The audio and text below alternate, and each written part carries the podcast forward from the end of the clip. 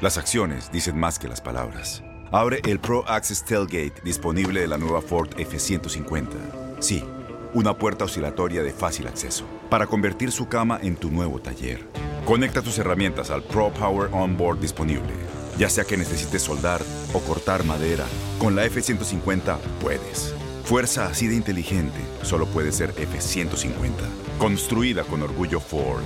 Pro Access Tailgate disponible en la primavera de 2024.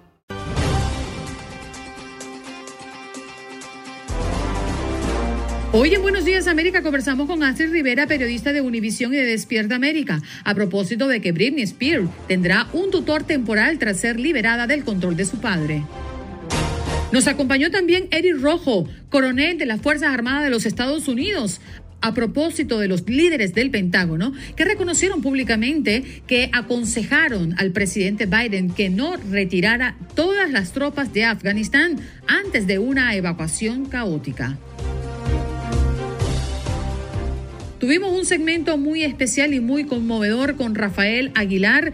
Su hijo murió víctima de dos tipos de cáncer diferentes. La familia denuncia que se ocasionaron por contaminación de plomo en el este de Los Ángeles.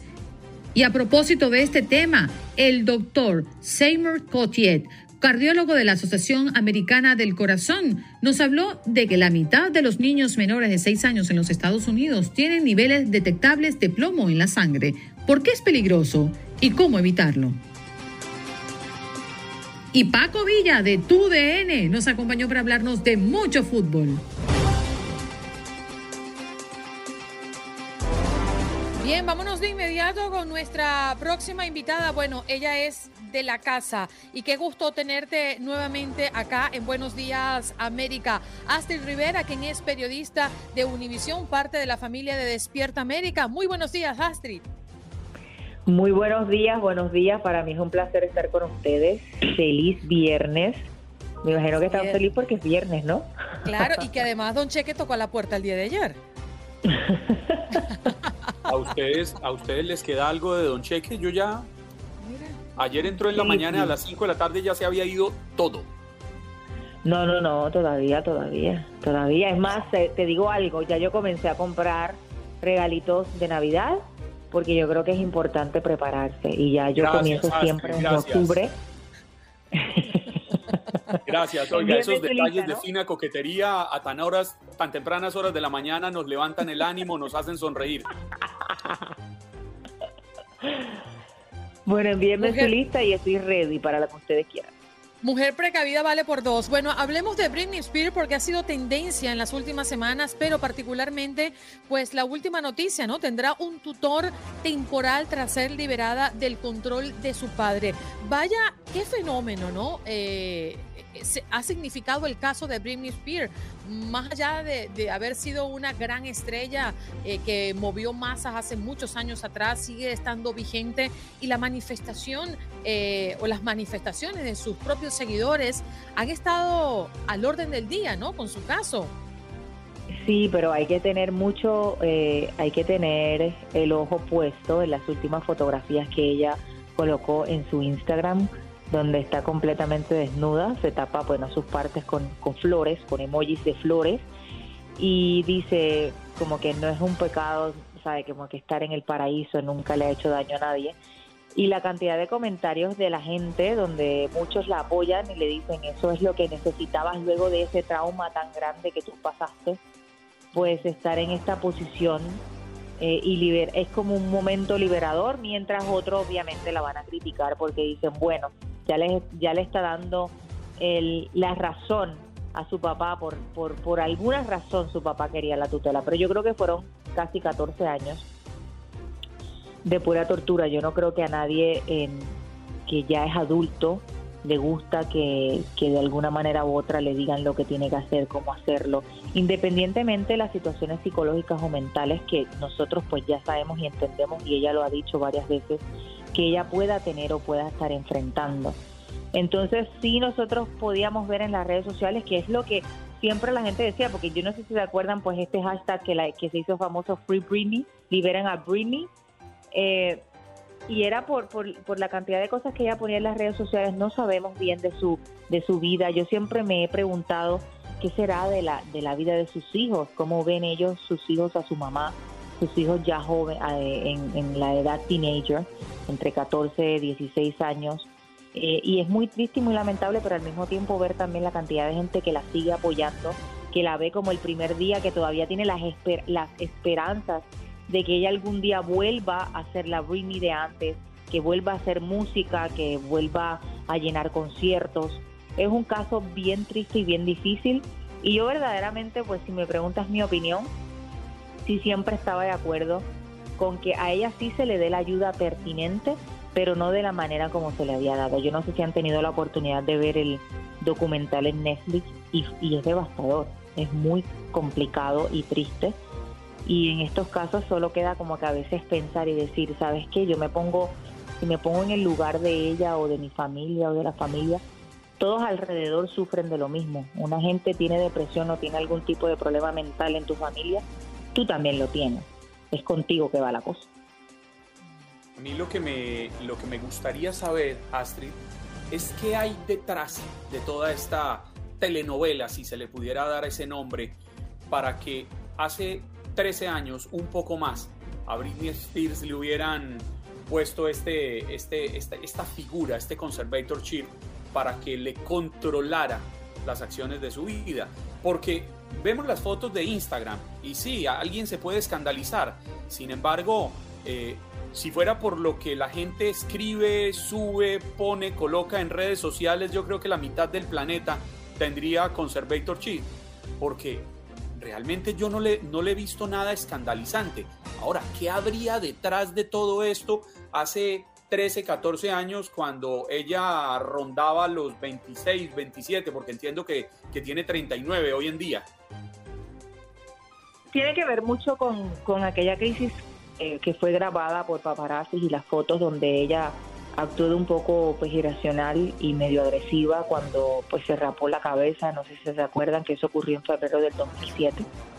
Entonces después de ahí fue cuando, cuando su papá toma toda esta tutela y, y, me parece que es un caso también que nos enseña mucho porque no se habla mucho de esa parte, no se habla mucho de cuando una persona pues tiene una, un problema de salud mental y te colocan a un tutor. Tiene que ver mucho también yo creo que con las leyes de California como tal y, y de por ella ser figura pública pero vuelvo al tema de la parte de la salud mental. Si su papá toma la tutela y no le y no le provee las ayudas necesarias a ella, pues obviamente eso desencadena en cosas peores más tarde, más adelante. Pero tienes toda la razón, siempre hemos querido saber qué, el, el qué, el cómo, cuándo y dónde. El detonante. Sí, y nos hemos quedado siempre nada más con, con las apariciones de ella en las redes sociales, cuando se sale de las redes, cuando vuelve, cuando regresa, cuando ponía post y enviaba mensajes de alguna manera u otra que no, que no eran eh, eh, mensajes directos, pero de alguna, de alguna forma los fans entendían una cosa, no sabemos si ese era el verdadero mensaje, porque nunca hemos escuchado de la propia Britney qué fue lo que pasó. Nunca hemos ¿Qué fue lo que pasó, Astrid? ¿De qué padece? porque ni ella, ni su padre, ni hay un informe. Eh, o sea, ¿qué es? ¿De qué sufre Britney Spears? ¿Qué es lo que realmente le han diagnosticado? Eso no se al menos el público no lo sabe. No, yo me acuerdo que en el 2007, cuando ella, se, ella entra a esta peluquería y se rapa la cabeza, ella estaba pasando por un divorcio y estaba peleando la custodia de sus hijos. Eh, y después de ahí nos, nos hemos quedado todos con, con esa incógnita de saber. Lo único que salió último fue este, pues este documental que habla de muchas cosas de Rini, pero habla, la gente que habla alrededor es gente alrededor y no es ella directamente. Y al final del día la única verdad, sabe, hay varias verdades probablemente, pero las personas protagonistas no la han dicho, no la han expresado. Entonces sentarnos como asumir esas partes es complicado, especialmente cuando asumimos en base a lo que vemos en redes sociales. Y, eh, sabemos que en las redes sociales no todo lo que se ve es cierto. No todo lo que se ve es lo que está ocurriendo, hay mucha cosa trasfondo. Y cuando yo siempre he dicho que cuando hay un problema de salud mental lo que toca es como abrazar a esa sobreviviente eh, abrazar a, esa persona, porque ni tan siquiera cuando hace unos poquitos meses Justin Timberlake le pide disculpas eh, y perdón por, por lo que le había hecho en su momento dado, ella ni tan siquiera se expresó en base a eso, no ha dicho nada. Ahora, si a mí me queda una duda en torno a, lo último que conocemos, ¿no? Eh, que la justicia suspendió la tutela del padre de Britney Spears sobre sus negocios. Es decir, que su papá no tiene poder sobre los bienes eh, y el dinero que maneja Britney Spears. Pero entonces, ¿quién se hace cargo de esto? Y con el asunto de su, de su salud mental, ¿quién se está ocupando de eso? ¿Su papá sí o no? Bueno, eh, ahora mismo una de las cosas que hay que reconocer que una que los abogados de ella lo que dijeron en la corte fue que el papá era maltratante y abusador. O sea, por eso era que no querían que ella siguiera con él en este en este caso. Es por primera vez también que se le permite a un abogado coger y abrazar todo lo que viene siendo de Britney Spears. Ahora lo que queda es esperar por sus abogados y, y obviamente esperar por el por el y por saber de alguna manera u otra qué es lo que es lo próximo. Eh, ella tiene un nuevo abogado como tutor de su patrimonio ahora mismo. Y lo que he pedido al final del día no es solamente ser el tutor de su patrimonio, sino tener una investigación extensa de cómo su papá había manejado su patrimonio y de la forma en cómo la trataba también. Britney Spears hizo mucho dinero, dinero que aunque no haya hecho nueva música en los últimos años, ella su música sigue sonando de alguna forma. Tuvo una base de fans tan leales que imagínate, son los fans esos como los que estabas hablando que fueron fuera de la corte a pedir por ella, a apoyarla. Yo conozco gente que se moría por Britney y, si estuviesen cerca de ahí de la corte en California también se van ahí a defender a Britney. Sí, es un gran movimiento. Es, es, es sorprendente cómo mueve masas Britney Spears, como tú dices, después de tanto tiempo estar inactiva en los escenarios. Inactiva y en cualquier lugar, ¿eh? porque también en las redes sociales su ausencia fue bastante prolongada en los últimos tiempos. Astrid, muchísimas gracias por compartir con nosotros esta mañana. ¿eh? Muchísimas gracias a ustedes, siempre, siempre un placer y no olviden la lista de Navidad que estoy en compritas de regalo. Tan bella. Astrid Rivera, ella es periodista de Univisión y parte de la familia de Despierta América y por supuesto de Buenos Días América. Esto es Buenos Días América de costa a costa. De inmediato nos vamos con nuestro próximo invitado y ya está conectado y compartiendo con toda la audiencia de Buenos Días América. Él es Eric Rojo, ex coronel de las Fuerzas Armadas de los Estados Unidos. Muy buenos días, señor Rojo, ¿cómo está? Hola, ¿qué tal? Muy buenos días a todos.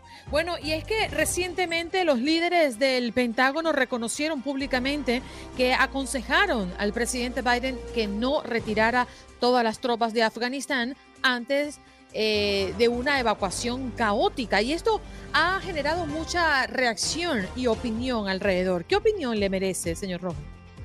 Bueno, me gustaría primero que nada ver a quién le está creciendo la nariz, porque están contradiciendo al presidente y el presidente lo está contradiciendo a ellos. Claro, en una sesión del Congreso ellos están obligados a decir la verdad, el presidente no. Entonces, este, aquí es donde tenemos el problema de que tenemos un presidente que está por la libre, como se dice, haciendo lo que quiere para sus... Uh, iba a ser un discurso supuestamente de superpropaganda el 11 de septiembre y causó eh, un caos que realmente nos va a costar por muchos años. Pero, ¿por qué no se le obliga, Eric, al presidente a decir la verdad cuando el país tiene el derecho de conocerla? Independiente, quitándole los tintes políticos a este tema, es un tema delicado. Finalmente, 2.500, quizás un poquito más de estadounidenses murieron lejos de su patria defendiendo una causa que no era la nuestra. Bueno, sí era nuestra causa, porque precisamente el talibán, que ya regresó en su segunda fase, fue quien le dio la oportunidad a Osama Bin Laden, a Al-Qaeda, a esconderse para preparar los, los ataques del World Trade Center primero y eventualmente el éxito que tuvieron ellos el 11 de septiembre del 2001. Por eso fue la, la intervención.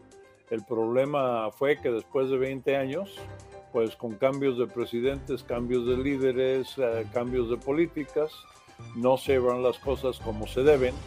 Y yo, como he dicho muchas veces, el ejército está hecho para ganar guerras. Y eso lo decía el general Sullivan, que fue uno de los mejores jefes de Estado Mayor que hemos tenido, pero no están hechos para ganar la paz. La paz se tiene que, ganar de otra forma. Y contestando la primera parte de, tu pregunta, bueno, el público es el, único que le puede obligar al presidente a decir la verdad. Como él no está bajo juramento en el Congreso de decir la verdad, puede, puede decir lo que quiere. Y eso ya tiene que ver con su personalidad, ética y la responsabilidad que le tiene a las personas que votaron por él.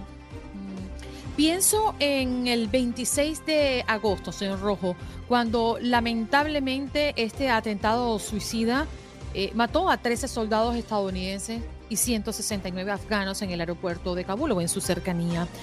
¿Qué salió mal? ¿Qué se salió de las manos? Que evidentemente no estaba controlado y desencadenó en la extensión de una lista de familiares padeciendo por la muerte de sus miembros allá en los Estados Unidos? Bueno, nada se hizo bien, todo se hizo mal desde el principio.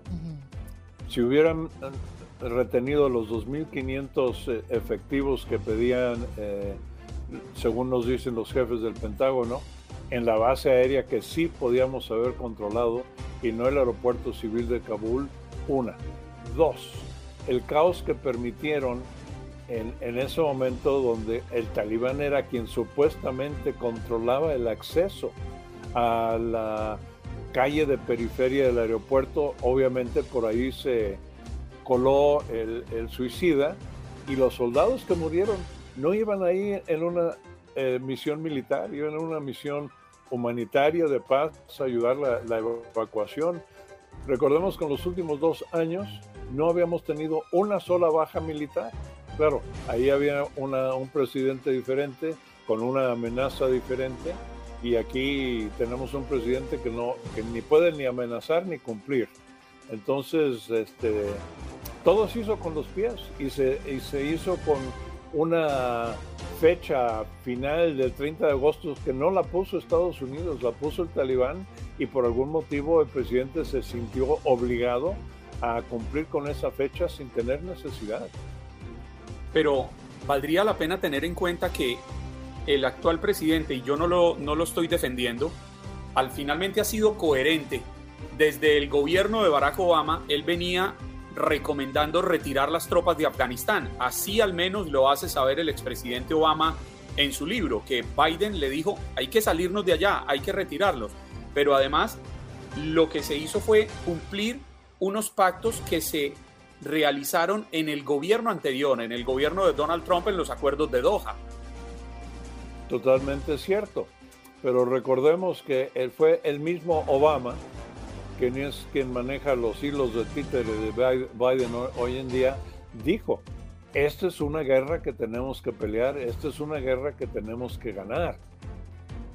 Creo que todos recordamos esa, esa frase de, de Obama.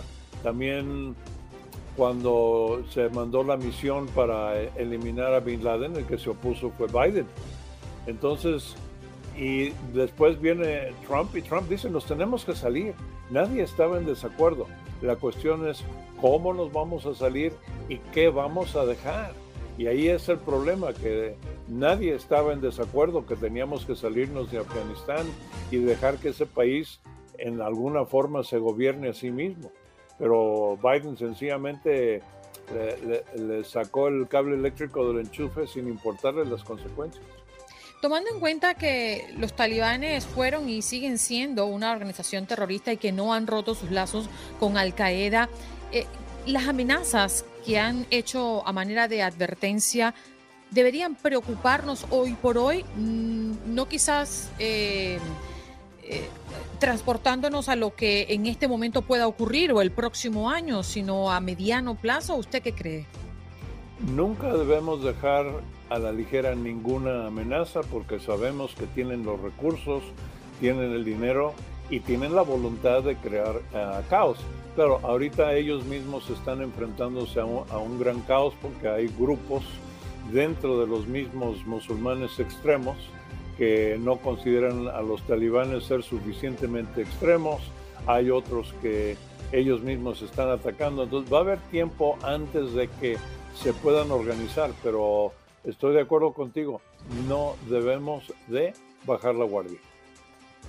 Continúa desde su experiencia militar, ¿usted cree que continúa la presencia de inteligencia en territorios afgano, presencia estadounidense, que le permita entender a las fuerzas de este país si se estaría o no preparando desde ese territorio un nuevo ataque, si se estaría facilitando la logística para preparar un nuevo ataque contra los Estados Unidos? Mira, en mi opinión sí, pero volvamos a un punto más importante todavía. Una de las peores cosas que hizo Biden fue dejar un número no exacto, porque nadie lo sabe, de ciudadanos americanos atrás. Además de que todavía hay afganos que legalmente debían tener nuestra protección. Y por diferentes filtros vemos que tanto la CIA como otros contactos y organizaciones civiles que están actuando por su cuenta eh, están informando en diferentes actividades. Y como siempre, esperemos que no se abandone totalmente la capacidad de monitorear electrónicamente, que para eso tenemos eh, la NSA pero siempre la inteligencia humana es la más importante y esa tiene que venir de adentro. Coronel, muchísimas gracias por estar con nosotros eh, y por dar su opinión con referencia a esto que ha causado mucha mm, expectativa y reacción, por supuesto, a lo largo y ancho de este país y el mundo entero. Muchas gracias por estar acá. Gracias por la invitación. Buen día. Allí escuchábamos al coronel Eric Rojo, eh, compartió con nosotros esta mañana a propósito de este tema que tenemos y estamos abordando el día de hoy. Los líderes del Pentágono que reconocieron esta misma semana que aconsejaron al presidente Biden que no retirara todas las tropas de Afganistán antes de una evacuación caótica. Estás escuchando el podcast de Buenos Días América, la revista radial más completa para los hispanos. Escúchanos en las diferentes plataformas: Euforia, Spotify, TuneIn y iHeartRadio. Tu DN Radio. Vivimos tu pasión. Tienes mucho en tus manos, pero con solo mover un dedo puedes dar marcha atrás con Pro Trailer Backup Assist disponible presentamos la nueva Ford F150 2024. Ya sea que estés trabajando al máximo o divirtiéndote al máximo, esta camioneta te respalda porque está hecha para ser una parte indispensable de tu equipo. Fuerza así de inteligente solo puede ser F150. Construida con orgullo Ford. Fuerza Ford.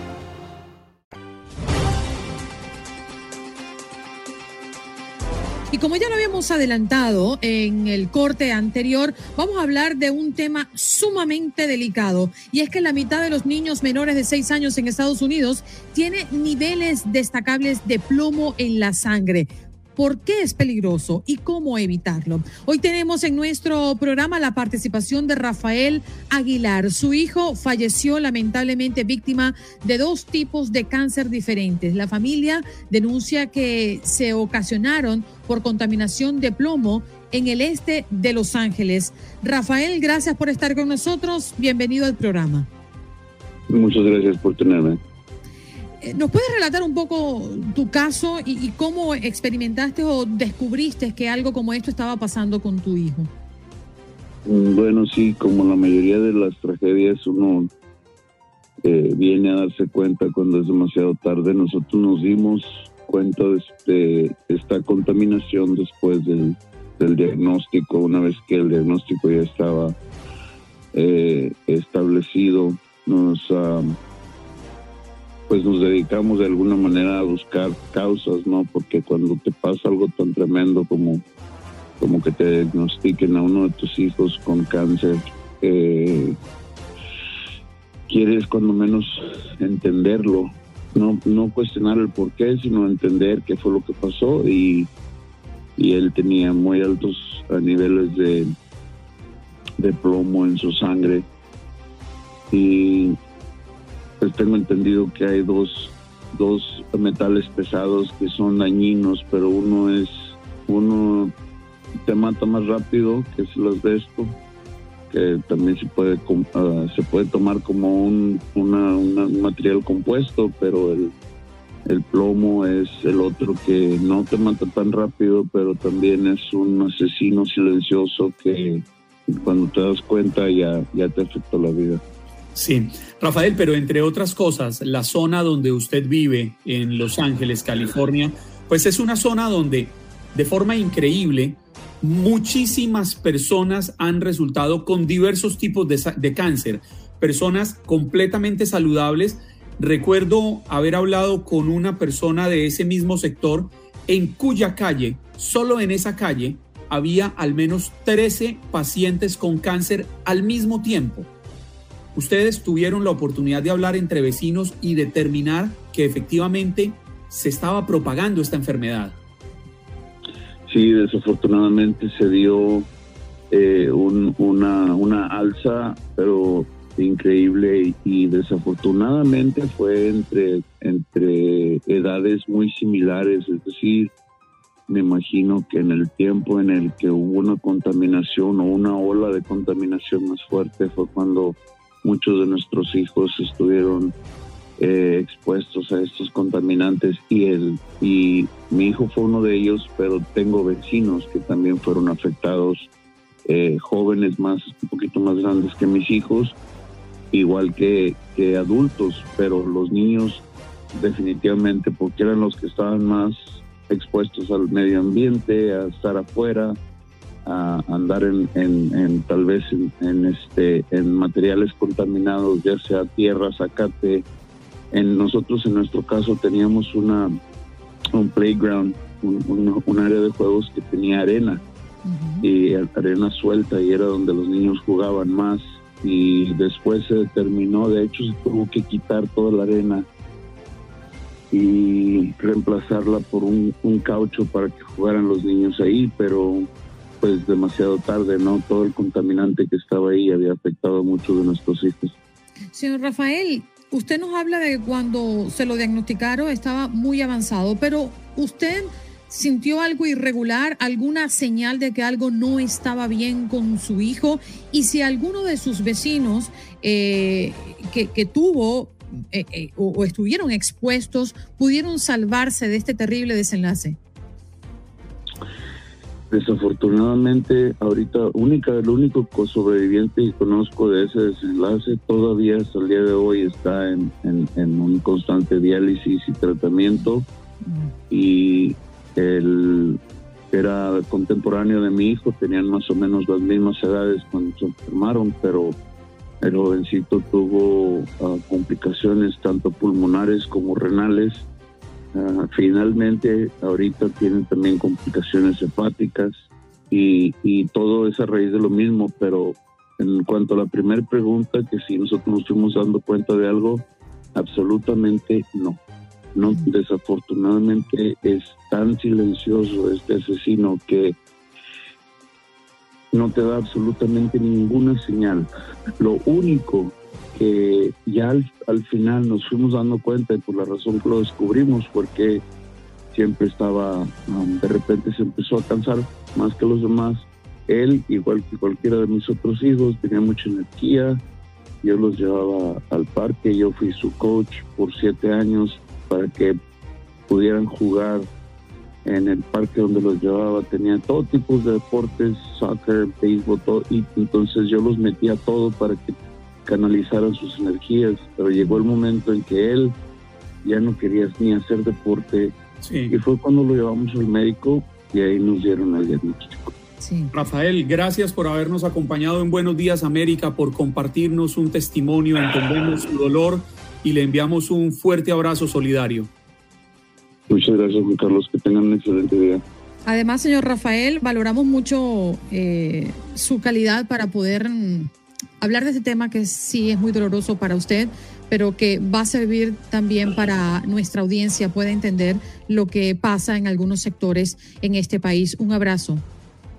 Igualmente, definitivamente es la única razón por la que se acepta este tipo de entrevistas, es para que la voz se corra y que no más niños sigan siendo afectados. Dios los bendiga, gracias y créame que lo valoramos muchísimo. Rafael Aguilar, su hijo, falleció lamentablemente víctima de dos tipos de cáncer diferentes. La familia denuncia que se ocasionaron por contaminación de plomo en el este de Los Ángeles. Vámonos de inmediato con el doctor Seymour Cotier está con nosotros para hablar de este tema desde el punto de vista científico y aclararnos un poco lo que podría estar generando ciertos sectores contaminados hasta llevarlos a tener un nivel destacable de plomo en la sangre. Buenos días, doctor. Muchísimas gracias por su participación.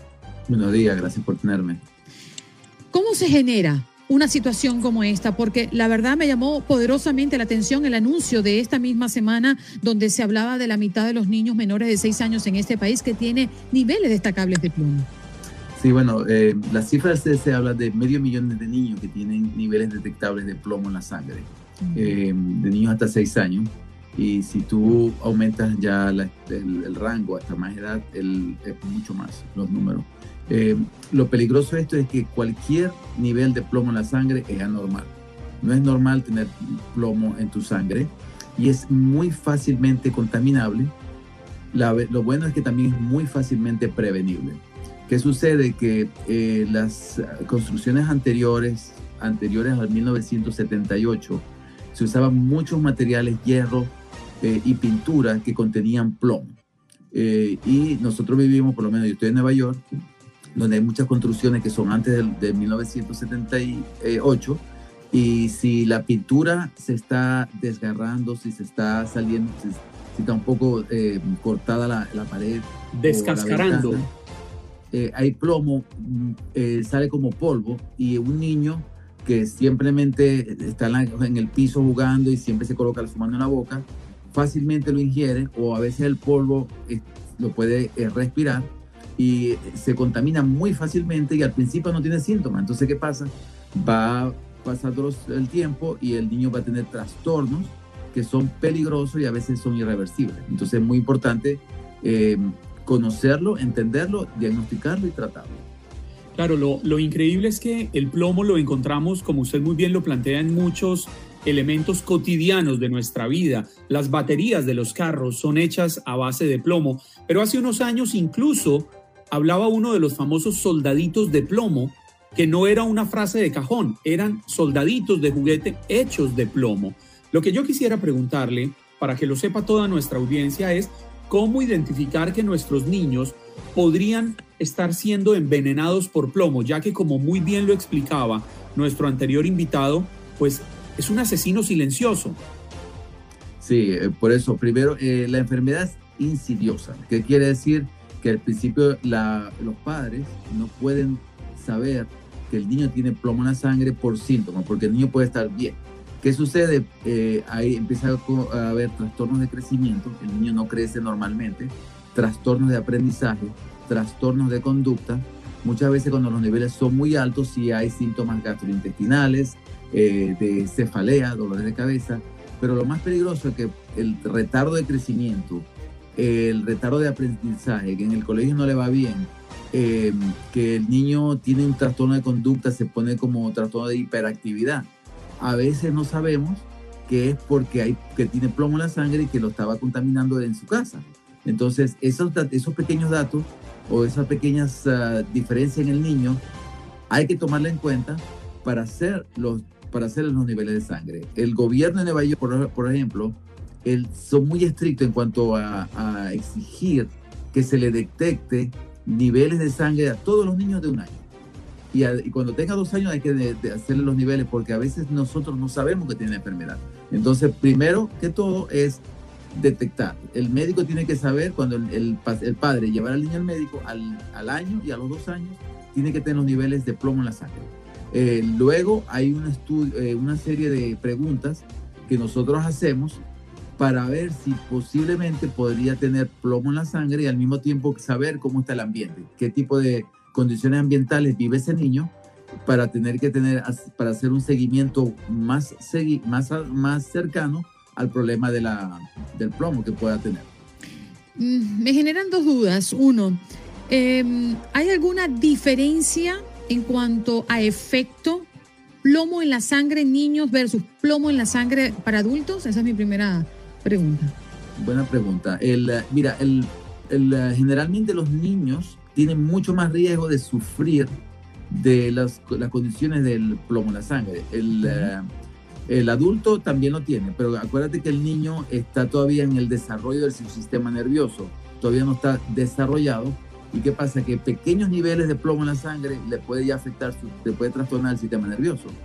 El adulto ya tiene el, sistema nervioso desarrollado. Una vez que ya está el plomo, que esté intoxicado, obviamente, dependiendo de los niveles, los síntomas son diferentes. Por lo menos los trastornos de crecimiento no lo va a tener porque ya él es adulto eh, trastorno de aprendizaje probablemente puede tener un poquito de retardo, puede haber falta de memoria, sobre todo las personas mayores, eh, pero no se siente tan marcado como los niños. Y por eso es mm. importante los niños hasta los 6 años ser muy estrictos en cuanto a conocer que tengan los, sus niveles de plomo. Doctor, y me disculpo por adelantado porque no sé si la pregunta que le voy a hacer es un poco loca, pero... no te preocupes. Eh, ¿El plomo en la sangre llega por respiración o podemos consumirlo en algún alimento? Las dos, las dos. Es muy fácil. a veces está la pintura que se, pulveriza, esas pinturas que están contenidas se pulverizan, el niño está en, ese momento en el sitio ambiental, están haciendo construcciones. Por lo menos solo decimos a los padres, no deja a su niño, si estás haciendo remodelación en tu casa que, fue construida antes de los 78, saca a ese niño una mujer embarazada de tu casa porque hay mucho, el, el plomo puede estar en el, en el polvo, en el aire y se puede respirar. Y al mismo tiempo, si cae un trozo de pan y el niño se lo come, se lo ingiere también se va a contaminar. Entonces, de las dos formas se puede adquirir o se puede envenenar por plomo. Una pregunta muy rápida porque el tiempo se nos acaba. ¿Hay voluntad política para lograr un cambio real y evitar que nuestros niños y los adultos también nos sigamos contaminando con plomo? Se lo pregunto porque hace menos de un año hice una investigación alrededor del tema y encontré que una empresa tenía sedes en varios sectores del país, cinco, seis, siete sectores diferentes, donde había contaminación fuerte por el trabajo que esta empresa realizaba. Incluso los adultos enfermaban gravemente de cáncer. Sí, bueno, aquí en Nueva York eh, son muy estrictos. Aquí en Nueva York las políticas están bastante, eh, sobre todo nos, nos exige nosotros como voceros de la salud que tratemos de hacer un seguimiento muy estricto a los niños, porque estamos hablando de una ciudad que tiene muchos años y una ciudad donde va, a haber todavía muchas tuberías con plomo y muchas muchas pinturas con plomo. Y las leyes están. Eh, yo pienso que lo que tú dices podría ser más en cuanto a la importación de artículos que que nosotros debe, debe, ser un poco más restringido y eso me parece que el gobierno debería ser más estricto en esa parte, porque por lo menos lo que sucedió recientemente en Nueva York, donde las cerámicas que venían de China eh, tenían todo el glaze, lo que se ponía eh, encima de la cerámica era con puro plomo. Y habían, hay 12 casos reportados ahora recientemente, solamente porque usaron esas platos de cerámica se contaminaron y hay niveles de plomo súper altos, a 54 microgramos, es algo ya casi mm, peligroso, ¿ok? Nosotros hablamos de después de 5 microgramos es peligroso. Habían personas que tenían 54 microgramos. Entonces, tenía, tenía que haber una más eh, rigurosa em, eh, detectamiento de, de, esas cosas que estamos importando de otros países para reducir esos el soldadito de plomo, la cerámica de plomo, cosas así. Doctor, qué interesante fue escucharlo en la mañana de hoy y seguramente muy útil para nuestra audiencia. Se lo queremos agradecer especialmente. Muy bien, encantado. Muy amable. Allí escuchaban a Seymour Cotier, quien es cardiólogo de la Asociación Americana del Corazón. Ya regresamos. Como dicen los grandes, la liga se gana partido a partido. Partido a partido. En Buenos Días América, Contacto Deportivo. Qué pena con Paco. Muy buenos días, Paco. ¿Cómo me le va? Paco Villa, para los que reconocen su voz. Qué divertido eh, conversación, ¿eh? Traía. Saludos a todos, muy buenos días, gracias por invitar y por tenerme en su programa. Oye, Paco, hemos tenido días de mucho fútbol y lo que se viene para este fin de semana. Tu DN Radio y tu DN de manera muy especial siempre nos cargan de una programación extraordinaria e inigualable. ¿Qué tenemos de plato fuerte para este fin de semana? Tenemos un par. Eh, primero para la gente de Prende TV, nuestra aplicación eh, cada vez más descargada, cada vez más vista. Eh, tenemos el domingo el superclásico, tenemos el River con la Boca, eh, superclásico sudamericano, superclásico argentino y va en exclusiva para todo el territorio estadounidense a través de Prende TV. Entonces me parece que es una gran oportunidad para que la gente se anime, la descargue, la pruebe y vea este partidazo de fútbol. Y otro juego que llama muchísimo la atención, este sí va por Univisión y por TUDN en eh, el eh, domingo, el clásico capitalino. Hay mucha diferencia entre el América, líder de la competencia, 22 puntos, y el escuadro de Pumas, que solamente tiene 8, pero atención, en los más recientes cinco partidos, tres empates, una victoria para el América y una victoria para Pumas, independientemente de que uno eh, sigue acumulando, digamos, liguillas y al otro le está costando trabajo, pero son dos súper clásicos este fin de semana. Wow. Juan Carlos, ¿tú qué, vas a ver? ¿Con cuál de los dos te quedas? No, Andreina, usted me pregunta a mí y usted sabe que yo no veo fútbol. Yo ni siquiera vi el partido, Paco, con decirle que yo ni siquiera vi el partido en el que el equipo de Andreina le ganó al Leipzig. No. No, yo no, yo no soy de bruja, Paco, no te dejes engañar por él. No. Paco, no. No, yo sé que es futbolero. Yo sé que sí eres futbolero. ¿Cómo no? ¿Por qué? ¿No? No, yo no, no, no viste la Copa no seguiste la Copa América, no estuviste involucrado.